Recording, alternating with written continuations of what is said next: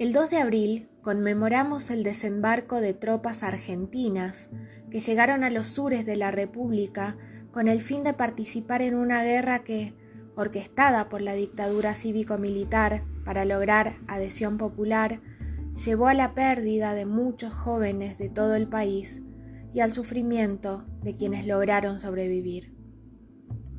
Hoy recordamos entonces a los veteranos y caídos en la guerra de Malvinas, para sostener ese recuerdo y construir una memoria colectiva que nos permita ser partícipes de una reflexión conjunta para repensarnos como sociedad. La escritora cordobesa María Teresa Andrueto, acerca del valor testimonial de los textos literarios, se pregunta, ¿qué herramientas tiene la literatura si para el relato del horror y para la intensidad del dolor la palabra del sobreviviente no puede ser superada, y resuelve que este discurso construye fisuras para sacarnos de certezas e incomodidades para ir en busca de zonas que no conocemos.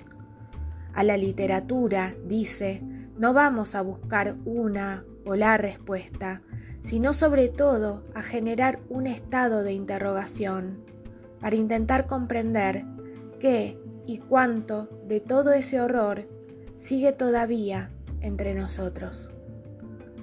Desde el Departamento de Idioma Nacional y Literatura del IEM les presentamos unos textos que, creemos, nos ayudarán a tensar esos hilos de la memoria.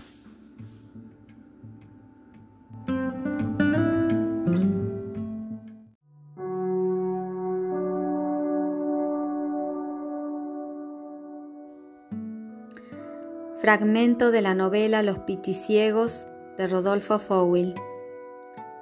Llamaban helados a los muertos. Al empezar, las patrullas los llevaban hasta la enfermería del hospital del pueblo. Después se acostumbraron a dejarlos. Iban por las líneas, desarmados, llevando una bandera blanca con cruz roja, cargando fríos. Fríos eran los que se habían herido o fracturado un hueso y casi siempre se les congelaba una mano o un pie. A esos los llevaban a la enfermería y si había jeeps y gente apta, los llevaban después a la enfermería de la pajarera, donde bajaban los aviones a buscar más heridos y a traer refuerzos de gente, remedios y lujos para los oficiales. Para llegar hasta la pajarera había que cruzar el campo donde siempre pegaban los cohetes se veía desde lejos un avión solitario que parecía quedarse quieto en el aire. Después se lo veía girar y volverse para el lado norte, y enseguida llegaban uno o dos cohetes que había disparado. Pegaban en el campo echando humo, hacían una pelota de fuego y después una explosión que trepidaba todo en el aire y se enturbiaba con un ácido que ardía en la cara. ¿Quién iba a querer cruzar el campo para llevar heridos? La explosión repercute adentro, en los pulmones, en el vientre. Hasta pasado mucho tiempo sigue sintiéndose un dolor en los músculos que se torcieron adentro por el ruido, por la explosión.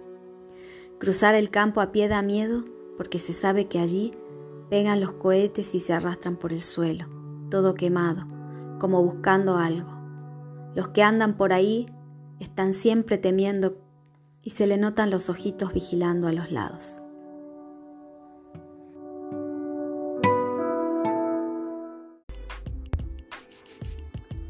Esta fue una producción del Departamento de Idioma Nacional y Literatura, Instituto de Educación Media Dr. Arturo Oñatibia, dependiente de la Universidad Nacional de Salta.